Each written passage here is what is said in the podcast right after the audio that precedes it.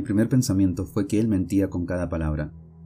Aquel anciano decrépito, con ojos maliciosos, observando con astucia el efecto de su mentira en los míos. Y la boca, que apenas disimulaba el júbilo, que deformaba sus labios por haber atrapado a otra víctima. ¿Para qué no estaba él dispuesto con su callado? ¿Para qué? Salvo para acechar con sus engaños, para confundir a todo viajero que lo encontrase allí sentado y preguntase el camino. Conjeturé qué risa cadavérica brotaría, qué falacias escribirían mi epitafio como pasatiempo en la polvorienta calzada.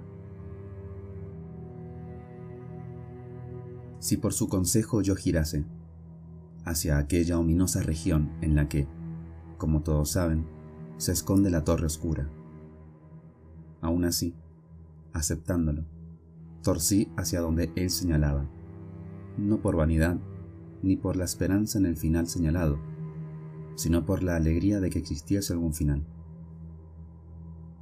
Porque, a pesar de mis andanzas por toda la tierra, a pesar de mi camino que se alargaba en penosos años, mi esperanza era un fantasma nunca dispuesto ante este turbulento regocijo que brindaría el éxito.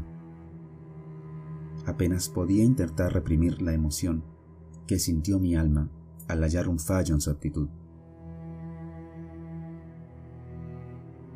Al igual que un enfermo que se acerca a su muerte, parece efectivamente muerto y empiezan las sensaciones y concluyen las lágrimas, y recibe el adiós de cada amigo, y oye a uno proponer a otro marchar para respirar libremente en el exterior. Puesto que todo ha terminado, dijo él, y ningún lamento puede compensar la desgracia.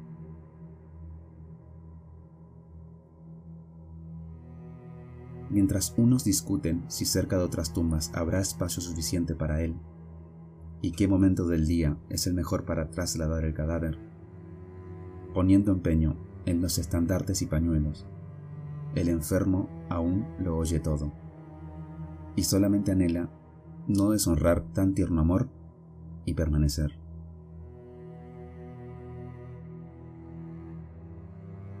Así, he sufrido tanto en esta lúgubre búsqueda, he oído el fracaso tan a menudo anunciado, he sido incluido tantas veces en el grupo, a saber, los caballeros que al sendero de la torre oscura encaminaron sus pasos que el solo fallar como a ellos parecía un triunfo, y toda la duda ahora era, ¿sería digno?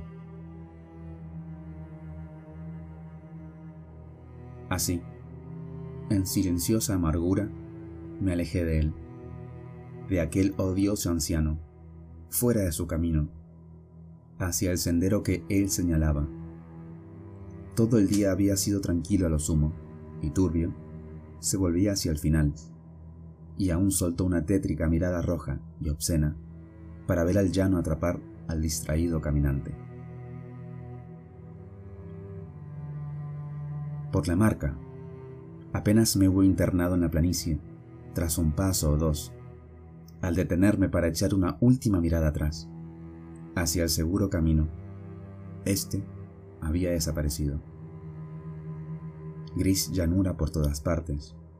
Nada, salvo planicie hasta el fin del horizonte. Debía seguir. No había más que hacer. Así continué. Creo que nunca antes vi tan yerma e impura naturaleza. Nada prosperaba. Por flores, se podía esperar una arboleda de cedros, pero la gramínea, el tártago podía, de acuerdo con su ley, propagar su especie, sin nada que temer. Pensarías que un ocardo habría sido una joya invaluable. No, penuria, pereza y llanto. De alguna extraña manera, eran parte de la tierra. Mira o cierra tus ojos, dijo Natura con mal talante. Nada instruye, mi caso no tiene remedio. Es el fuego del juicio quien debe sanar este sitio, calcinar sus suelos y liberar a mis prisioneros. Si algún rasgado tallo de cardo se elevara sobre sus compañeros, le cortaban la cabeza. Los torcidos sentían celos y no. ¿Qué hizo esos agujeros y rasgaduras en las ásperas hojas de hierba del muelle, golpeadas como para impedir toda esperanza de verdor? ¿Existe alguna bestia que debe andar destrozando sus vidas con bestiales intentos? En cuanto a la hierba, crecía tan exigua como el cabello en el leproso. Delgadas hojas, secas, se alzaban en el lodo, que por debajo parecía hecho de sangre. Un yerto a caballo ciego, con cada hueso visible, permanecía estupefacto sobre cómo llegó allí, expulsado de su anterior servicio en el establo del diablo.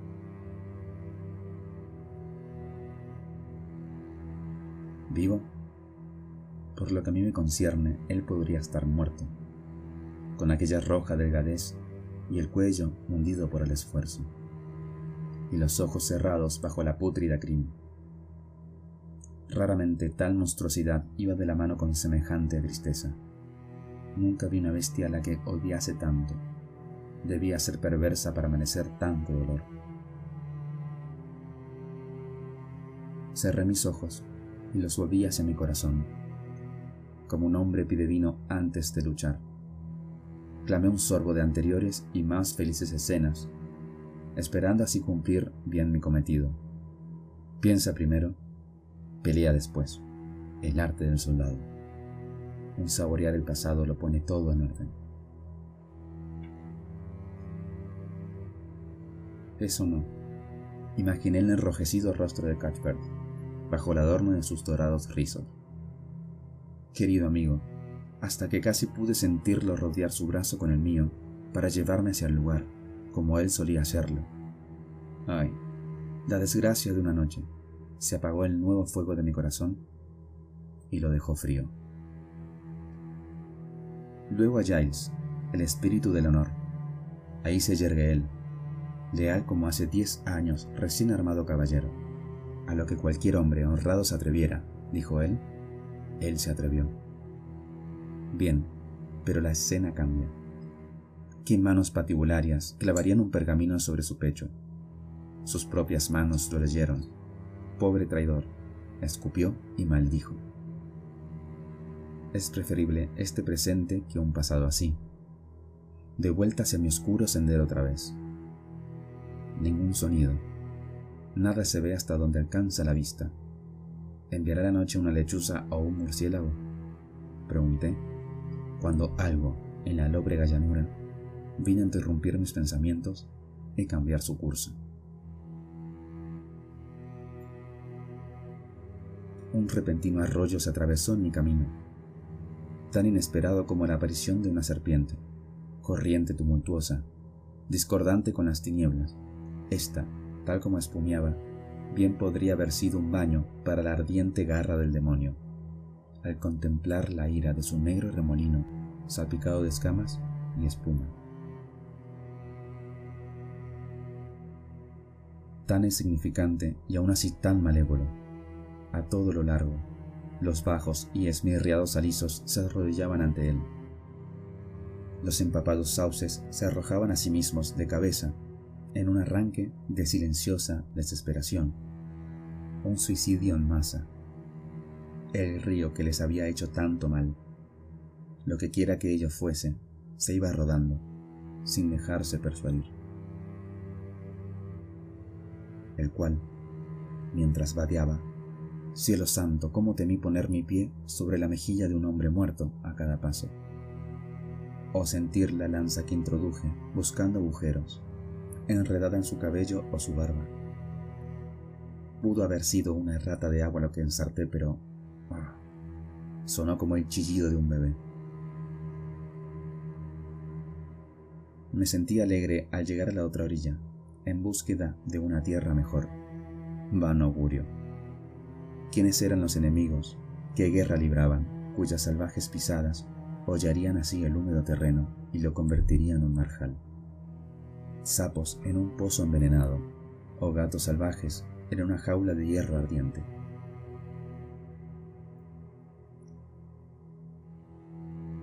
Así debió haberse visto la batalla en aquel claro. ¿Quién los acorraló allí, con toda la planicie a su disposición? No había huellas que condujeran hacia aquellos hórridos aullidos. Nada salvo eso.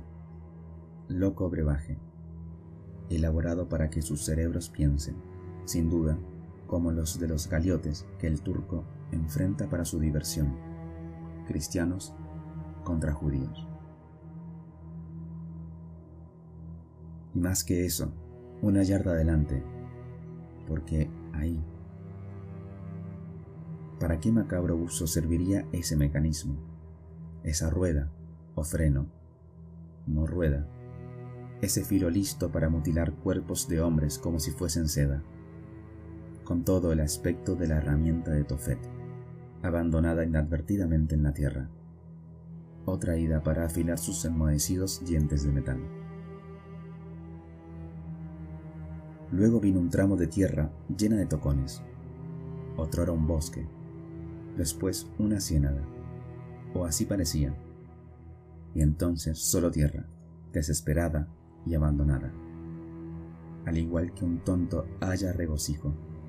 Hace una cosa y luego la estropea, hasta que su ánimo cambia y entonces se marcha.